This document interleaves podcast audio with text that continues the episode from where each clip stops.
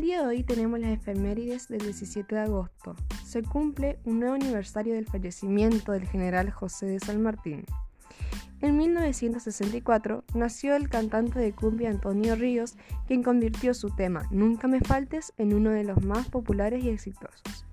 En 2005 recordamos el debut de nuestro 10 de la selección argentina, Lionel Messi, quien ingresa en el segundo tiempo de la victoria de un 2 a 1 en un amistoso contra Hungría.